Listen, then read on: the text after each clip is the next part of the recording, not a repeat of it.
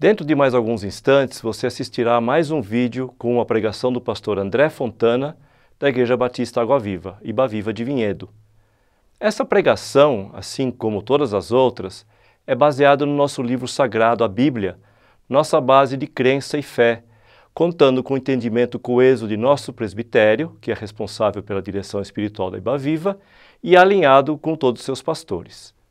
É uma mensagem do presbitério da Iba Viva, por um pastor da Iba Viva, para aqueles que vivem no contexto da Iba Viva. Aproveite a mensagem e que Deus o abençoe.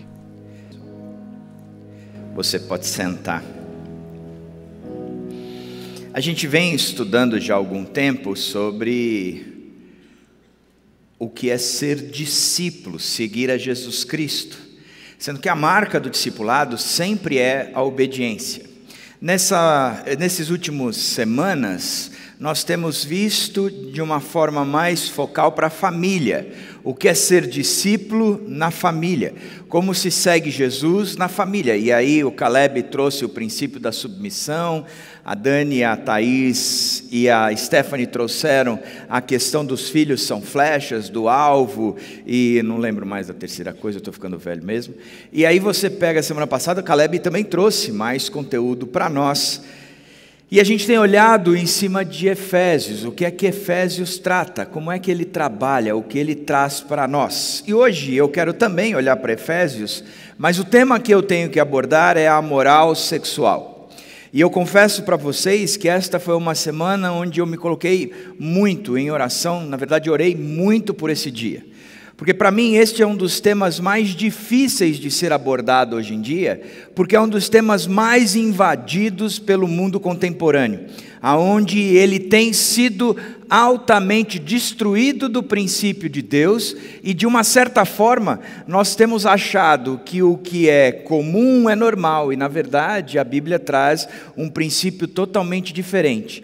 E se nós queremos ser discípulos, discípulos é são aqueles que seguem o Mestre, que obedecem o Mestre.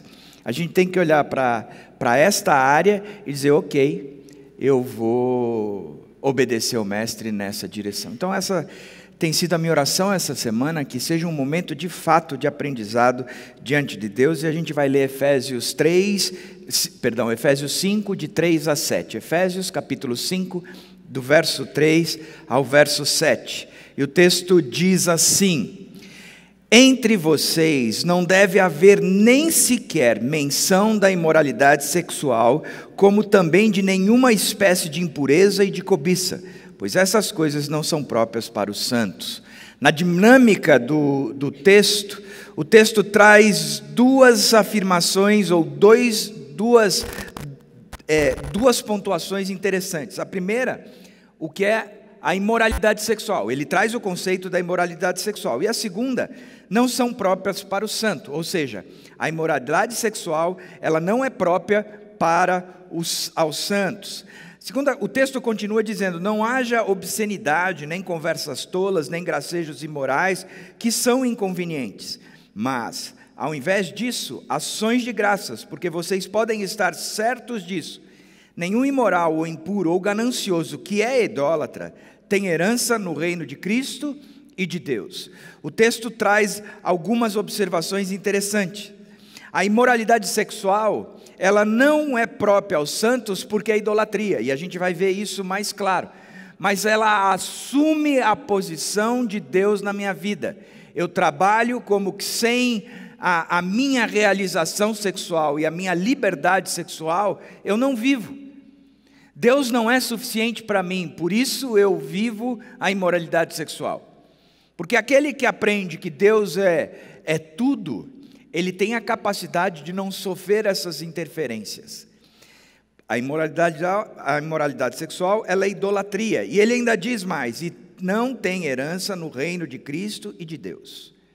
Ou seja, quem as pratica são pessoas que não têm herança no reino de Deus e dos céus. Isso não é a marca, não é característica, não é vida daquele que está indo para os céus de fato. E o texto continua dizendo: Ninguém os engane com palavras tolas, pois é por causa destas coisas que a ira de Deus vem sobre os que vivem na desobediência Portanto, não participem com eles destas coisas. E o texto continua dizendo: portanto, não seja enganado. Não acredite nessa história, que isso é comum, isso é normal, isso pode ser praticado. Não seja enganado. E ele continua dizendo que é, a, a gente tem que obedecer e não participar.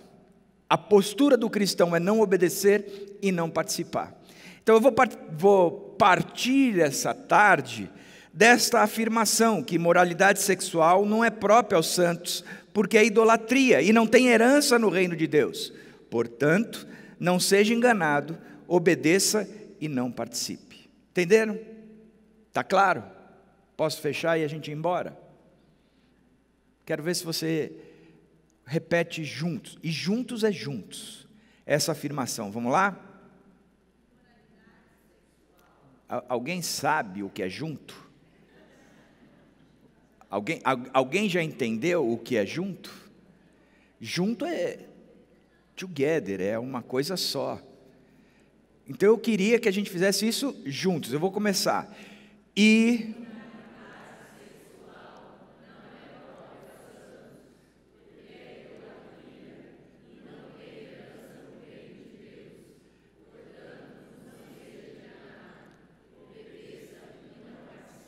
Joia. A pergunta que, que nos é levantada hoje em cima desse texto é o que é imoralidade sexual? E eu quero trabalhar duas verdades a respeito do casamento na teologia da criação. Ah, particularmente, eu tenho estudado muito a respeito da homoafetividade, o que a Bíblia diz isso e como a respeito disso e como nós trabalhamos isso dentro da nossa igreja.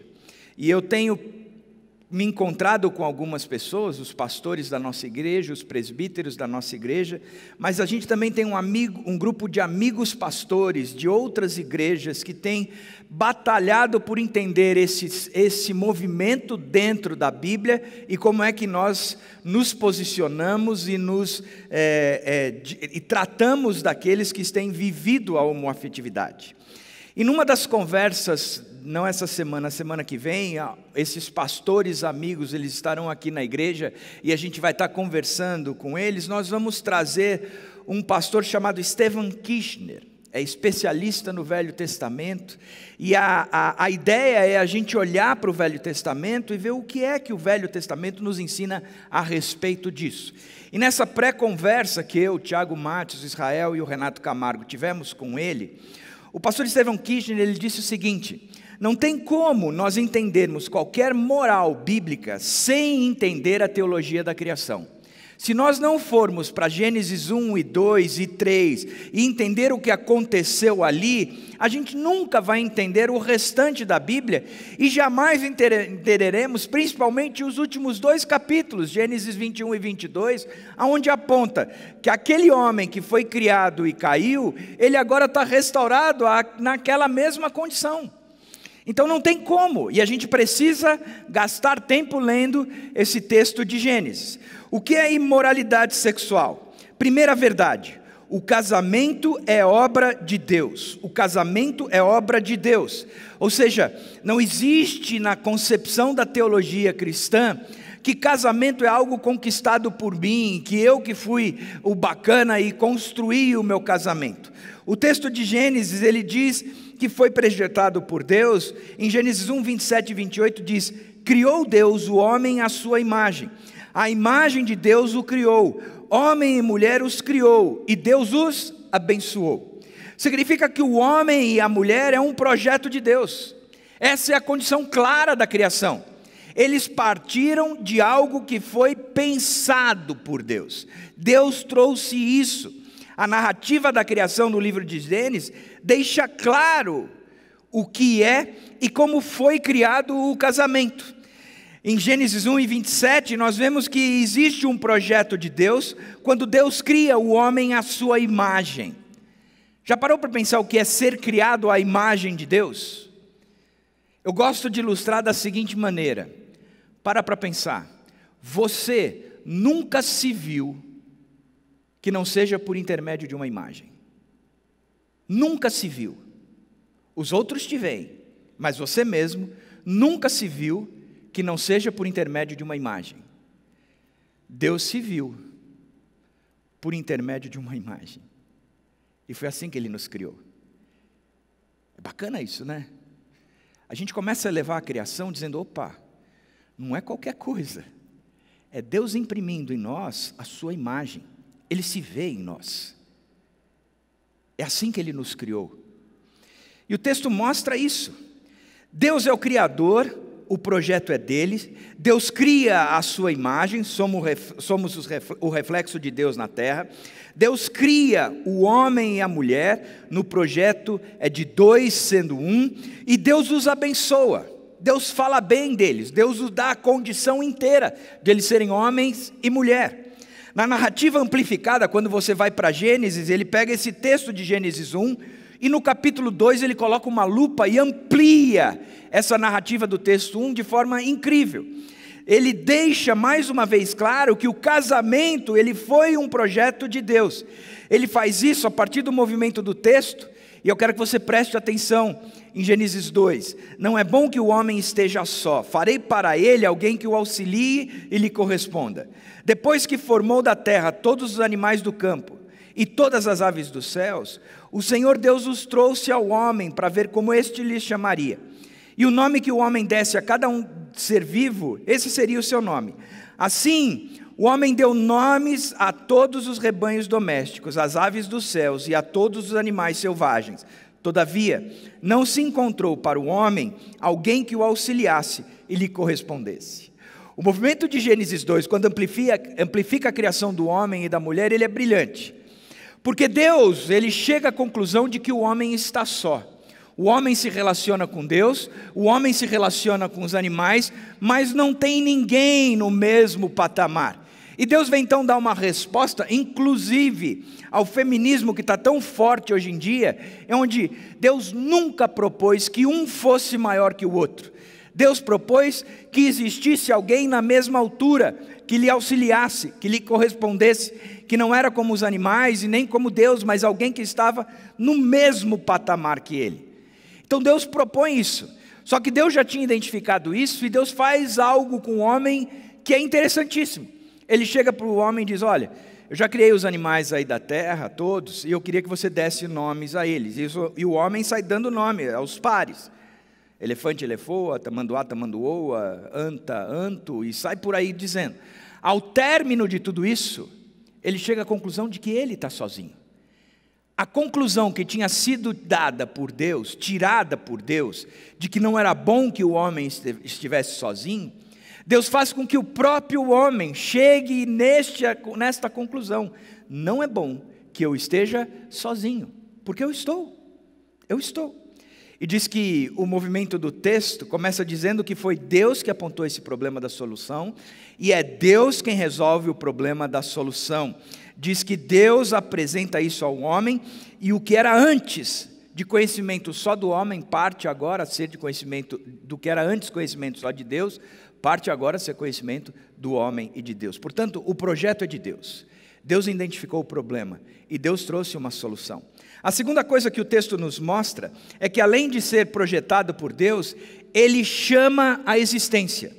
O texto de Gênesis 2,24 diz: Por essa razão, o homem deixará pai e mãe e se unirá à sua mulher, e eles se tornarão uma só carne. O texto está falando que alguém diz: Por essa razão, o homem deixará pai e mãe, e ele se unirá à sua mulher, e eles se tornarão uma só carne. Quando a gente lê o texto, muitas vezes a gente pode interpretar que quem está dizendo isso é o próprio autor de Gênesis. Ele chega à conclusão que no projeto de Deus, o homem tem que deixar pai e mãe e se unir à sua mulher. Entretanto, quando a gente vai para Mateus capítulo 19, versos 4 e 5, num diálogo de Jesus, Jesus diz o seguinte: e Jesus respondeu: Vocês não leram que no princípio o Criador os fez homem e mulher, e disse: Por essa razão o homem deixará pai e mãe e se unirá à sua mulher, e os dois se tornarão uma só carne. Ou seja, Deus traz do papel para a ação, Ele tira o projeto simplesmente do esboço e Ele faz e executa a obra. É Ele que chama a existência, é Ele que diz: agora não será mais um homem, serão um casal. De dois eu torno um, de dois eu faço um, mas Deus movimenta dessa forma. A terceira coisa que o texto nos dá, e eu acho lindíssima essa terceira coisa, é que foi ele que entregou primeiro a noiva. Então o Senhor Deus fez o homem cair em profundo sono, e enquanto este dormia, tirou-lhe uma das costelas, fechando o lugar com carne. Com a costela que havia tirado do homem, o Senhor Deus fez uma mulher e o levou até ele. E a levou até ele. Eu gosto desse texto. Primeiro, que o movimento todo é de Deus. Deus viu que o homem não estava, não era bom que ele estava, estivesse só. Deus revela isso ao homem e o homem chega a essa consciência. Deus dá um sono ao homem, a primeira é, anestesia geral que a gente ouve falar está aqui. Deus dando esse sono absurdo para o homem, tira uma costela, forma uma mulher a partir dessa costela e leva essa mulher apresentando ao homem. Uma pessoa me perguntou, mas por que é dito? O homem então deixará pai e mãe. Porque no movimento aqui, quem preparou a mulher e entregou para o homem foi o próprio Deus. Porque casamento parte da cabeça de Deus. Ele cria essa mulher e ele entrega a mulher. Então o homem com ela deixa pai e mãe. E eu acho isso sensacional. Primeiro, Talvez a gente tenha aqui pessoas, jovenzinhas, que estão crescendo e dizendo: o meu pai não está me preparando, o meu pai se distanciou. Ok, não tem problema. O que a Bíblia está dizendo é que casamento não é uma conquista sua, mas é algo que Deus prepara e eleva a condição do casamento. Nós fomos criados à imagem de Deus, ou seja, Ele imprimiu em nós o seu reflexo, e Ele elevou a, a moral do casamento, a moral sexual, dizendo: Eu estou criando o homem e a mulher para que eles sejam um. Eu estou entregando a mulher para aquele cara. E eu acho isso bacana porque eu não posso mexer na instituição casamento porque é algo sagrado. E a gente banalizou isso hoje em dia. A gente já entra na instituição sabendo que se não der certo a gente acaba. Mas o que a gente precisa entender é que casamento é coisa sagrada, é algo projetado por Deus, onde Deus pega uma pessoa e entrega para outra. Eu não tenho dúvidas que a Dani é alguém que Deus preparou para mim. Não tem nada a ver com a minha beleza, porque eu sei que eu sou bonito. Mas meu avô dizia assim quando eu era pequeno, Dedeco, nós que somos feios, olha, isso é coisa que um avô diz para o para o neto. Eu devia ter anos de terapia. Ele dizia: Dedeco, nós que somos feios, um bom perfume uma lábia resolvem. Eu nunca deixei de passar perfume, porque eu sou feio, segundo meu avô. Isso foi uma verdade que eu ouvi. Mas eh, olhando para o texto, o texto está nos ensinando de forma bem clara. Está dizendo: escuta, foi ele que prepara. Foi ele que me entregou a Dani. Eu fui entregue a Dani por ele. Isso foi um projeto dele que ele executou. Levou o meu casamento na altura de algo sagrado. Que Deus estabeleceu isso. E eu tenho que respeitar. Por isso é que aquilo que Deus uniu, não separe o homem. Aquilo que Deus uniu, não separe o homem. Essa é a teologia da criação. E a gente está sendo bombardeado de diversas formas, dizendo não é nada disso. E o texto continua também, em Gênesis, dizendo que o casamento é obra de Deus e ele os torna um só corpo. Gênesis 2, 21 e 24 diz: Com a costela que havia tirado do homem, o Senhor Deus fez uma mulher e a levou até ele. A gente viu isso. Por essa razão, o homem deixará pai e mãe e se unirá à sua mulher, e eles se tornarão uma só carne. Gente, eu lia o texto de Paulo quando ele dizia o seguinte: aquele que comete imoralidade sexual, ele peca contra a carne, contra o corpo. Já leu esse texto? Eu sempre fiquei pensando, o que significa pecar contra o corpo? Eu estou pecando contra o corpo de Cristo? Ou eu estou pecando contra o meu próprio corpo? até que eu entendi esse texto.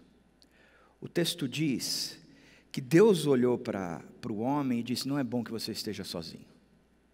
E ele revelou isso para o homem, o homem entendeu que não era bom que ele estivesse sozinho. Então Deus aplica um sono, dá uma anestesia geral, tira parte do corpo do homem, fecha. Com esta parte do corpo do homem, ele cria um outro corpo, um outro ser. E ele traz esse outro ser novamente e diz: agora os dois serão um. Só Deus faz isso, ninguém mais.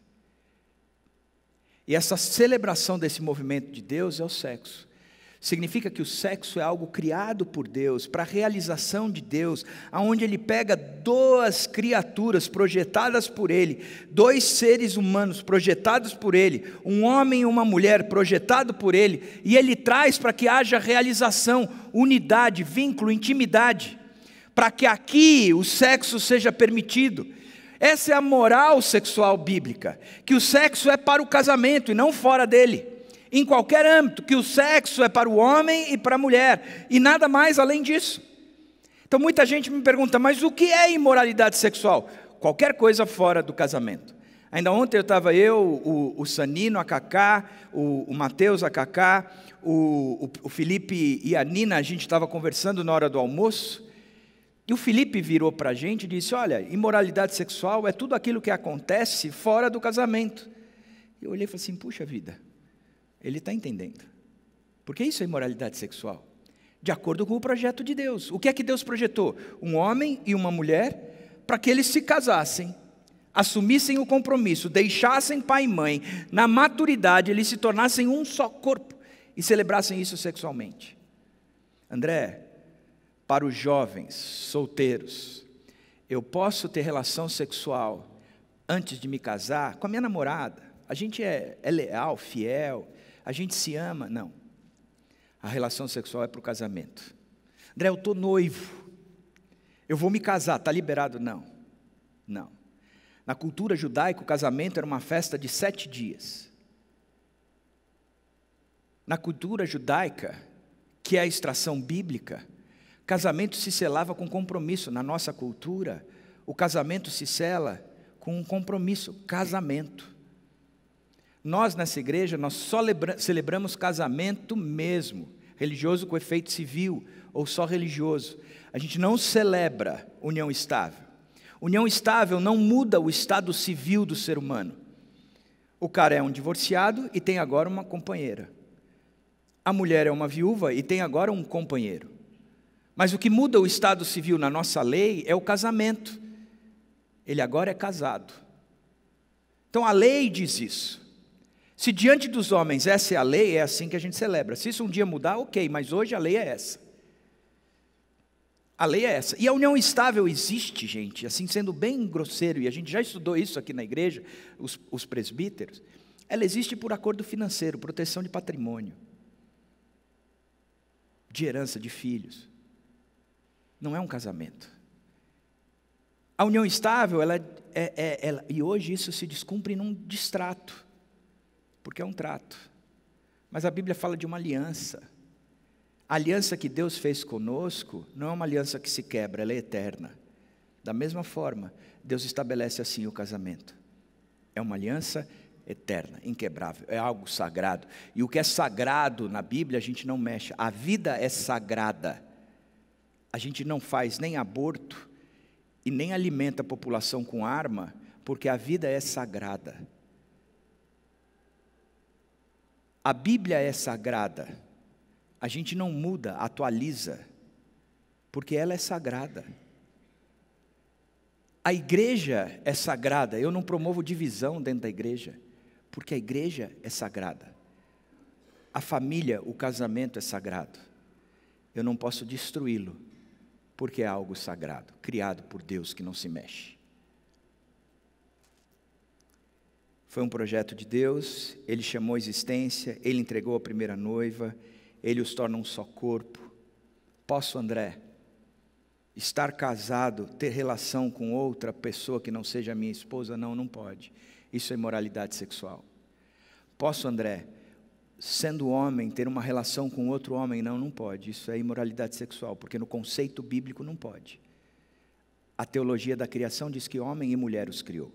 Ah, mas a gente precisa atualizar a Bíblia. Eu não preciso atualizar a Bíblia. A Bíblia para mim está escrita. E ela traz o princípio de onde há felicidade. E é na obediência. A gente cantou, faz de mim teu servo, sei lá, muda o meu coração. Eu não lembro letra nunca. Sempre que eu canto é um cântico novo. Mas enquanto a gente cantava, eu fiquei pensando, a gente cantou algo. E Deus traz para a gente que a moral sexual é essa aqui. Nós vamos abraçar dessa forma. Um mundo que está imerso na pornografia, aonde as nossas relações sexuais elas são dirigidas pela pornografia, a nossa mente é dirigida pela pornografia. A Bíblia diz: faz novo. A gente cantou, perdão, faz novo, faz novo. Casamento é obra de Deus e casamento é para a glória de Deus. Presta atenção, Gênesis 2:24. O homem deixará pai e mãe, se unirá à sua mulher e eles se tornarão uma só carne. Depois Efésios 5:31, 32. O homem deixará pai e mãe se unirá à sua mulher, e os dois se tornarão uma só carne. Este é um mistério profundo. Refiro-me, porém, a Cristo e à igreja. Ele repete o texto de Gênesis. Paulo faz questão de trazer o texto de Gênesis novamente à tona. O homem deixará pai e mãe, ele se unirá à sua mulher, e os dois se tornarão uma só carne aquilo que foi tirado do homem, parte do corpo dele, foi formado uma outra pessoa, e essa pessoa foi entregue novamente por Deus para esta outra pessoa, para que seja um corpo só. Um corpo só.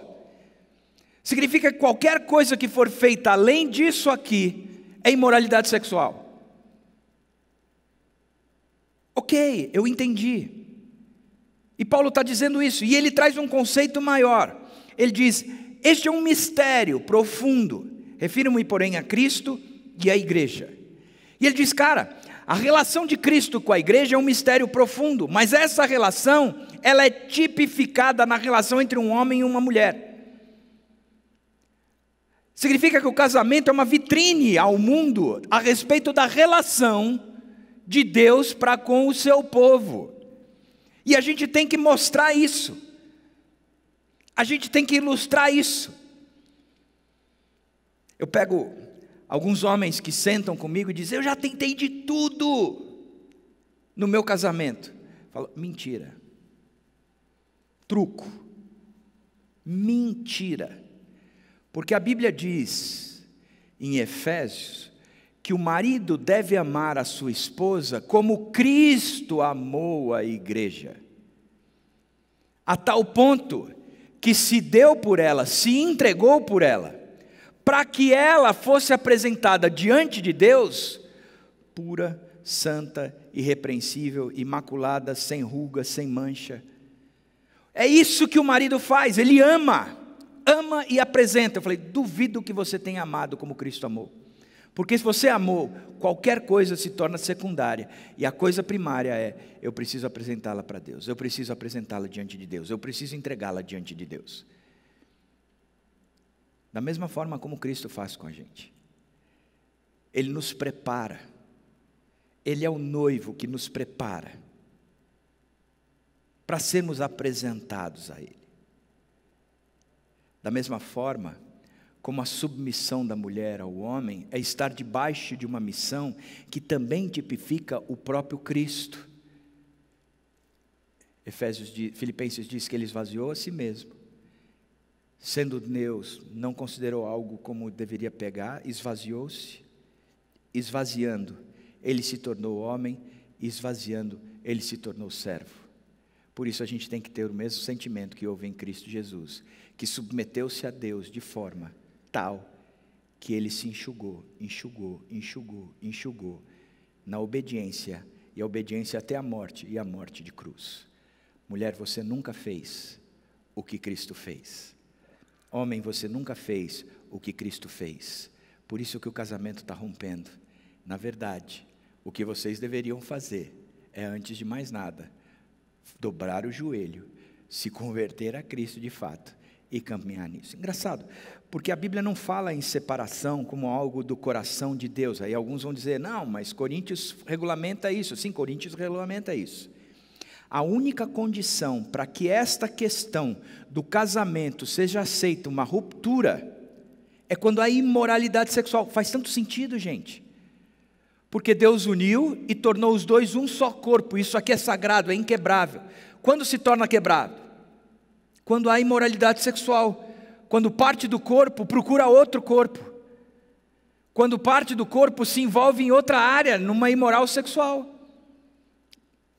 Uma imoralidade sexual. Entenderam? Então ele está dizendo: aqui o casamento é dessa forma. É dessa maneira que existe, não pode sair disso. Beleza, eu entendi, Deus. Por causa da dureza do coração de vocês, quando há imoralidade sexual, aquele que sofreu a, a falta do outro está livre para casar. Vocês são cristãos? Estão querendo se separar? Ok. Lembra que aquilo que Deus uniu não separa o homem. Um cristão se separando de um cristão, a regulamentação bíblica é que não se case mais.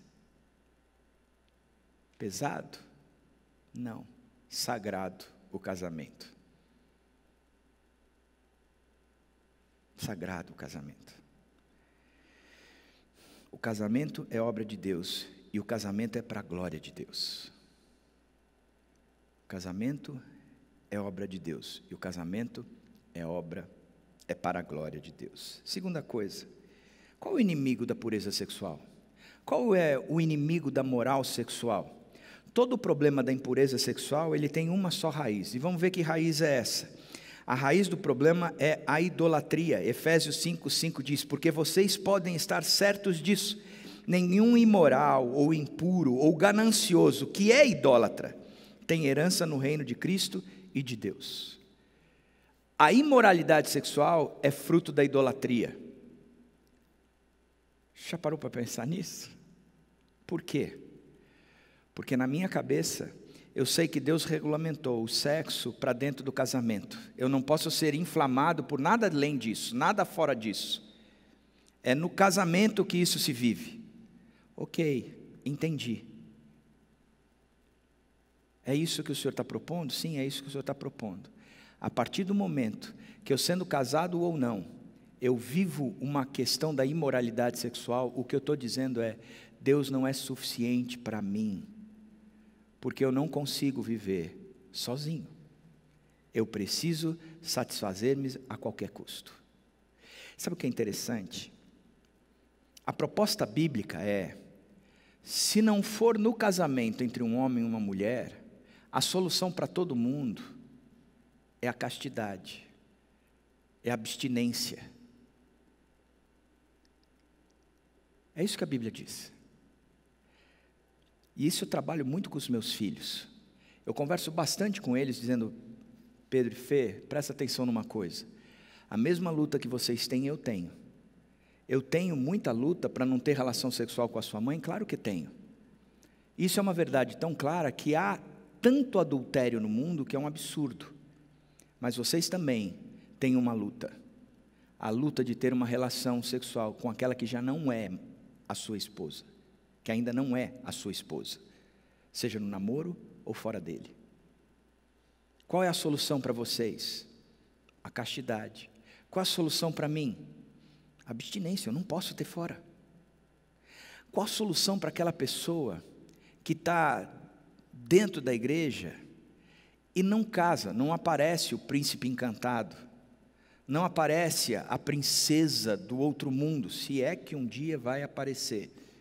Porque o único príncipe que encantado completa 25 anos de casado esse ano com a Dani. O resto não tem. Esquece. Qual é a solução? Abstinência. Qual a solução para aquele que gosta da pessoa do mesmo século? Abstinência. Abstinência. É assim que a Bíblia propõe. E qualquer coisa além disso é idolatria. Eu vou procurar me satisfazer além disso do que Deus propõe, eu tenho que entrar em abstinência. É o celibato mesmo. Porque Deus me é suficiente. Porque a gente cresce com uma ideia dizendo que sem sexo a gente não vive, isso é mentira. Isso é mentira. É uma grande mentira que o diabo tem plantado no ouvido da gente, a gente vai ver isso já já. Mas isso não é verdade. E a grande questão toda que a gente tem estudado na, na relação da homoafetividade é que a Bíblia aponta a homoafetividade como uma imoralidade sexual. Ok, o homoafetivo vira para a gente e diz: entendi, eu não posso ter uma relação, a prática de uma relação, talvez eu tenha esses afetos a vida toda, mas a prática não dá. Isso, a prática não dá. André, ok. Talvez a prática seja fácil de eu lidar. O problema é a solidão. E eu falo, eu entendo. Mas Deus traz solução para isso. Numa igreja que precisa se levantar, sendo de fato acolhedora, dizendo: aqui você nunca vai sentir-se sozinho, a gente te acolhe.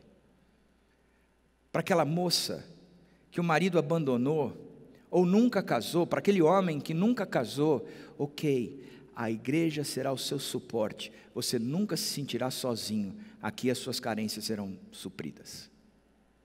A igreja tem que fazer isso, ela tem que aprender a acolher e suprir as necessidades daquele que entra em abstinência, porque caso contrário, isso é idolatria. Eu não vivo sem isso, eu não vivo sem isso. se coloca entre eu e Deus. E três pilares são abatidos por Deus no Velho Testamento: as injustiças sociais, a imoralidade sexual e a idolatria. E na verdade, tudo é idolatria. Tudo é idolatria. Por isso que os dez mandamentos começam. Você não vai cultuar a outro Deus. E não ele começa dizendo: Você não adulterarás. é não tendo um outro Deus, eu não gero idolatria, o meu cálice transborda, eu estou satisfeito porque o Senhor é o meu pastor e nada me faltará. Eu não preciso disso. Olhando para a questão da idolatria, primeiro, o que nós lutamos de fato é contra as paixões e desejos. Gênesis 3, 6 e 7 diz: quando a mulher viu que a árvore parecia agradável ao paladar, era atraente aos olhos e, além disso, desejável para dela se obter discernimento, tomou do seu fruto, comeu e deu ao seu marido, que comeu também. Os olhos dos dois se abriram e perceberam que estavam nus. O texto mostra que existe um problema sério aqui. Algo que nos torna agradável e aparente, agradável ao paladar, atraente aos olhos. Isso alimenta aquilo que é desejável. Eu quero isso, eu desejo isso. Gálatas 5 fala que aqueles que estão em Cristo crucificaram a sua carne e com elas as paixões e os desejos. As paixões é tudo aquilo que nos acomete, que parece que a gente não segura. De repente, eu quero isso. E eu quero de tal forma que meu coração deseja, eu desejo, eu desejo, eu desejo, eu preciso. Eu não vivo sem isso. Isso enche os meus olhos, enche a minha mente, enche a minha alma. E eu quero isso a qualquer custo, eu vou correr atrás disso. Eu vou me alimentar disso. Portanto, o grande problema da idolatria é que a gente tem essas paixões e desejos que ocupam o lugar de Deus na nossa vida. E nós praticamos aquilo que não vem da vontade de Deus. A segunda coisa é que essas paixões e desejos elas têm três fontes de alimento. Efésios 2, 1 a 3 diz: Vocês estavam mortos nas suas transgressões e pecados, nos quais seguiam a presente ordem deste mundo, e o príncipe do poder do ar, e o espírito que agora está atuando nos que vivem na desobediência. Anteriormente, todos nós também vivíamos entre eles, satisfazendo as vontades da nossa carne. Três inimigos. Primeiro, o texto fala de uma propaganda em prol da luxúria. Vocês viviam, seguiam a presente ordem deste mundo. Vocês seguiam isso. E, gente, sinceridade. Nós estamos imersos numa sociedade que só pensa naquilo. Verdade ou mentira? Veja as séries, as novelas, veja o quanto nós somos é, influenciados pelos memes, pelas conversas, o quanto o mundo acha normal essa perversão toda, o quanto o cara se posicionar. Eu conheço um jovem que ele não descia para almoçar com os amigos e os colegas de trabalho, porque ele havia se posicionado num celibato, numa castidade, e que quando ele chegava para almoçar, o assunto da conversa era ele. Todas as vezes, a conversa se voltava para ele. Sim, não vou fazer isso. Porque é comum. Na verdade, é uma aberração o jovem não ter essa experiência. É uma aberração o quanto o mundo está nos influenciando. E o que mais me preocupa nessa história toda é que a gente, e eu lido, o que, com, é, com qual é a matéria-prima de um pastor? É a dor. Ninguém me procura porque está tudo muito bem, me procura porque a coisa destruiu. A quantidade de pessoas que eu trabalho, com mulheres que eu atendo, que vem de um passado forte, destruidor, que algum menino a forçou a um monte de outras coisas e ela não soube dizer não para tudo isso, e ela chega carregando traumas e traumas numa vida sexual totalmente destruída, e chega, porque foi forçada, chega porque este mundo diz que é comum e ela não soube se posicionar em relação a isso.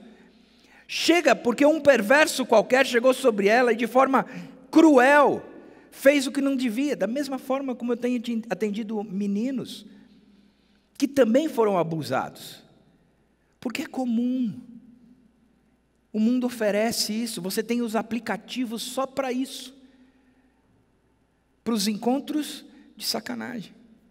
Eu entro aqui e eu já entro sabendo, ó, vai rolar algo mais eu vou marcar um encontro já preparado, já preparado, porque isso é a coisa mais normal que existe na face da terra. E o que tem me entristecido muito é que a gente olha para os meninos e diz: menino é um animal mesmo, não se controla, isso é uma grande mentira. Mas em vez da gente levantar a régua dos meninos, a gente tem baixado a régua das meninas. Vocês têm que saber que vocês dominam, fazer com, quantas, com quantos quiser. Vocês estão livres para isso. Isso não é coisa só de menino. É assim? A Bíblia diz: a moral sexual está totalmente pervertida. Os pais olhando para os filhos dizendo isso mesmo. Experimentem. Experimentem. Tenham uma experiência antes de casar gostem da fruta. Nós vivemos numa propaganda em prol da luxúria. Os demônios que nos tentam.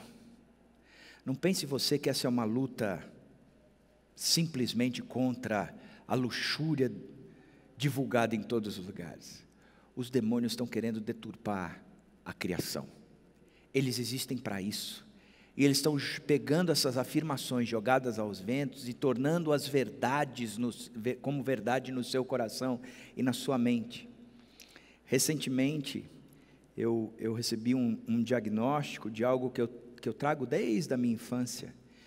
E, e chega a ser um distúrbio. E esse distúrbio me fez ter muita coisa na infância que eu não conseguia eu não tinha a concentração necessária, eu não tinha o foco necessário. E eu cresci ouvindo e crendo que eu era um vagabundo, um incompetente, uma série de outras coisas. Eu ia para a escola e os professores me falavam: eu sou do meio. Teus pais acertaram os extremos, mas eles erraram o meio todinho. E essas mentiras foram sendo ditas e eu fui acreditando como verdade. 53 anos depois,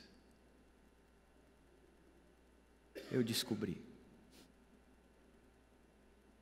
Talvez você esteja carregando mentiras.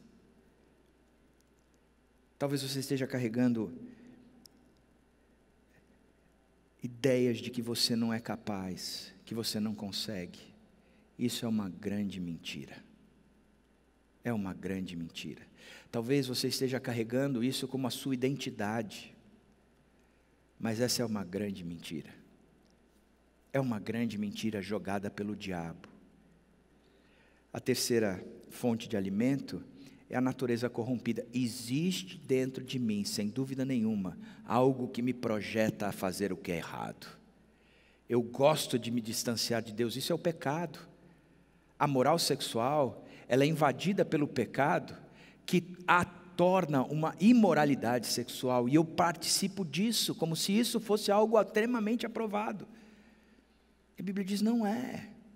E por que tem essa luta tamanha? Por causa do seu coração, por causa das paixões e desejos, porque você deixa isso se alimentar.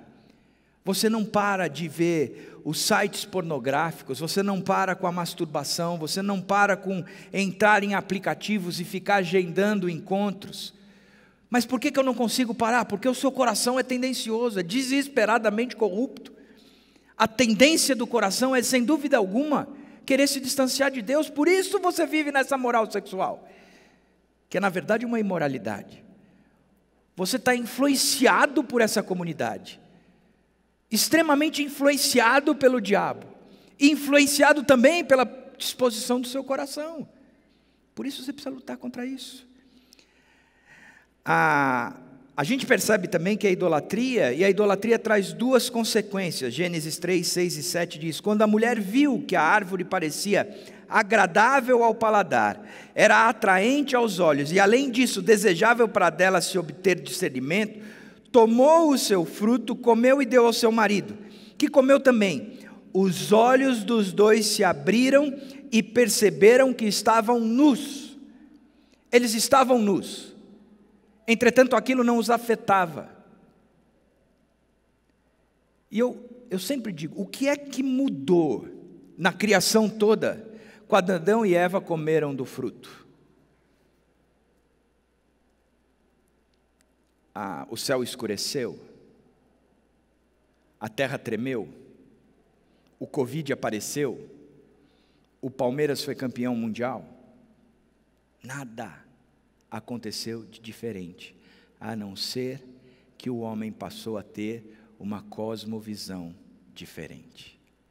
Não mais daquela que era cuidada por Deus, protegida por Deus e definida por Deus, mas a partir de agora eu sou responsável da minha vida. Os meus olhos se abriram e eu enxergo o mundo de forma diferente.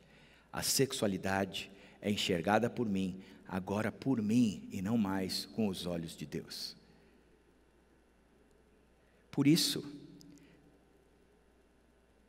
pensar que é impossível alcançar faz parte dessa nova realidade. Eu não consigo, André. Eu não consigo.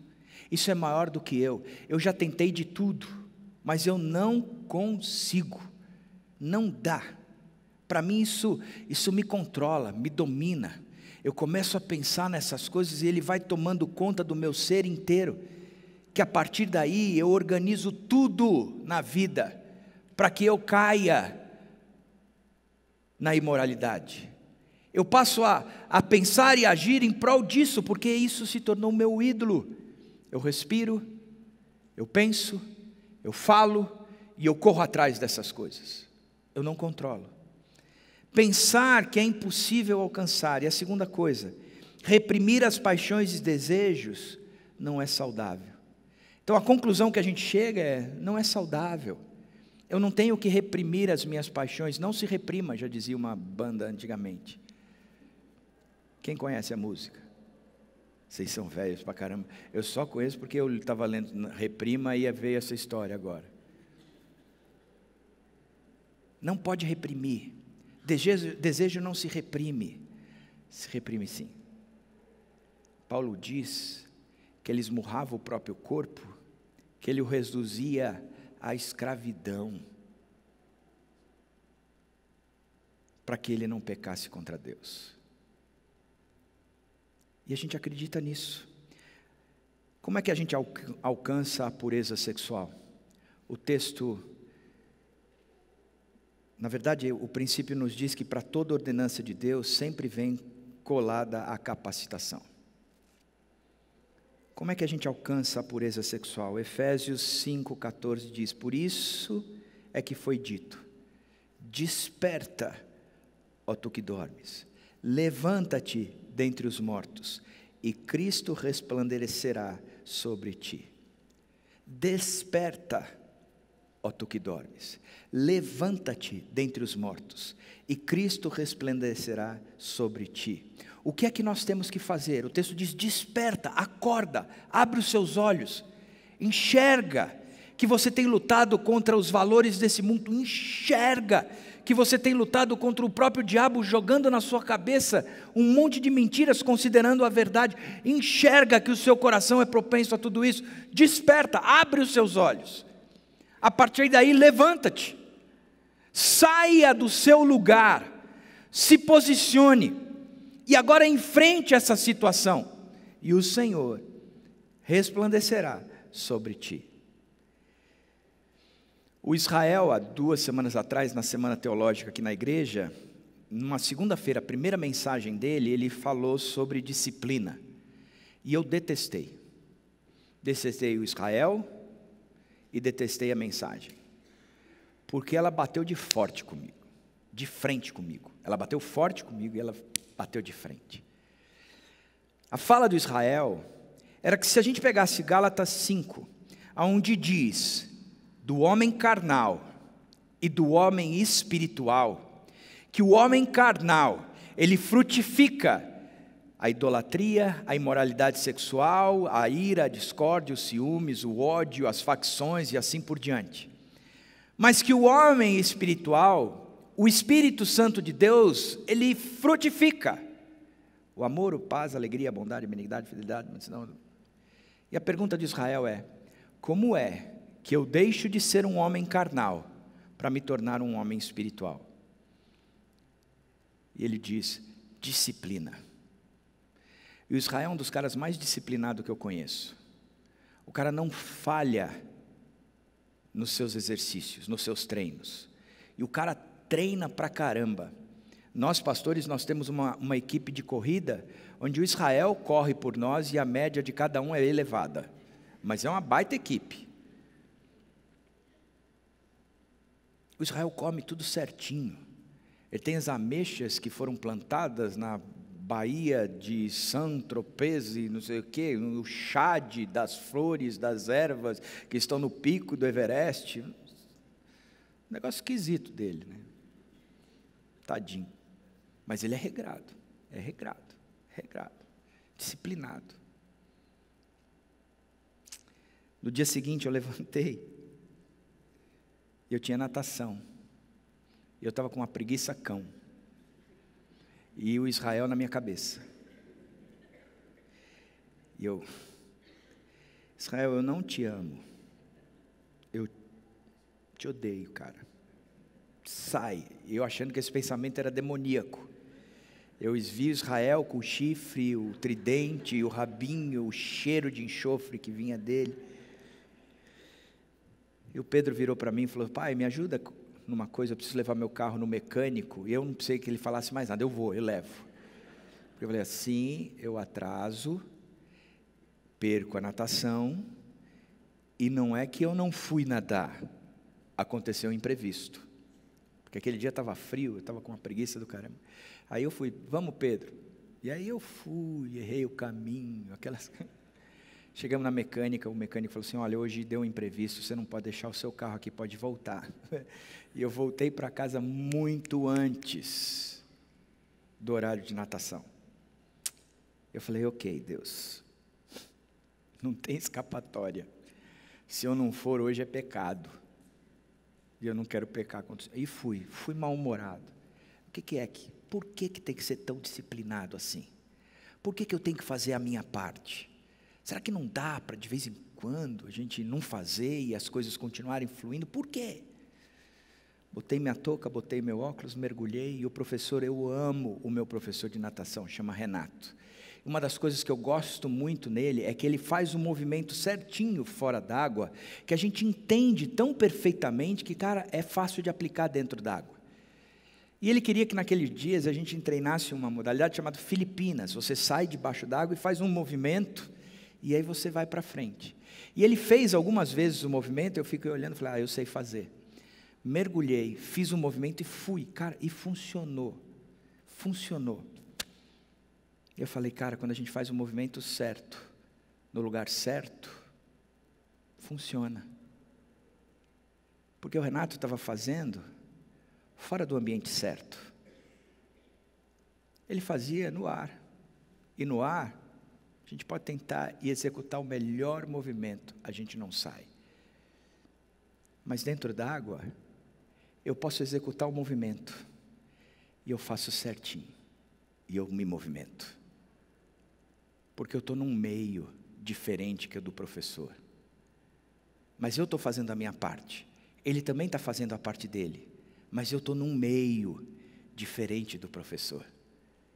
Na água há movimento.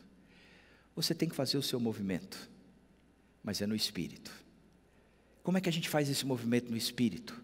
Na obediência. Eu sei que eu tenho que fazer, porque não há ídolos mais no meu coração. Eu obedeço a Deus, então eu vou fazer. O que é que eu vou fazer? Eu vou fazer esse movimento aí. Eu vou fazer a minha oração, a minha meditação, uma leitura bíblica forte, conceituada, eu vou ter comunhão, mas eu também eu vou parar de assistir o que eu assisto. Eu vou def deletar definitivamente os aplicativos que eu tenho. Eu não vou mais me envolver na pornografia. Eu não vou ter mais nenhum tipo de conversa que induza isso. Pelo contrário, eu vou fazer o meu movimento, mas eu estou no espírito. Eu estou fazendo o meu movimento em obediência a Deus. E não vou parar, eu vou ficar fazendo o meu movimento, eu vou treinar no meu movimento, eu vou ser perseverante no meu movimento. E o resultado de tudo isso é que quando eu menos perceber, eu atravessei a piscina. Eu não sei como você está aqui hoje. Eu não sei o que você sofreu no passado, os abusos ou os teus deslizes. Talvez você esteja aqui dizendo: Isso é muito maior do que eu, isso é uma mentira. Porque aonde abundou o pecado, superabundou a graça. A graça é maior. Jesus Cristo sobe naquela cruz e diz: Agora não há mais condenação para o meu povo porque a condenação do pecado foi paga por mim, eu morri por eles. E aí o pecado já não domina mais o nosso corpo mortal. Pelo contrário, eu posso viver como um filho da luz e não mais como um filho das trevas. Eu posso conhecer ao Deus e entrar numa abstinência onde eu sou repletamente feliz, porque Deus é tudo o que eu preciso. Ele me satisfaz em todas as minhas áreas. E eu continuo fazendo o meu movimento. Eu continuo fazendo o meu movimento. Só que dessa vez, eu estou imerso no Espírito. Ele traz resultado. E o meu coração é completamente diferente. Porque a graça de Deus me alcançou. Deus abençoe sua vida.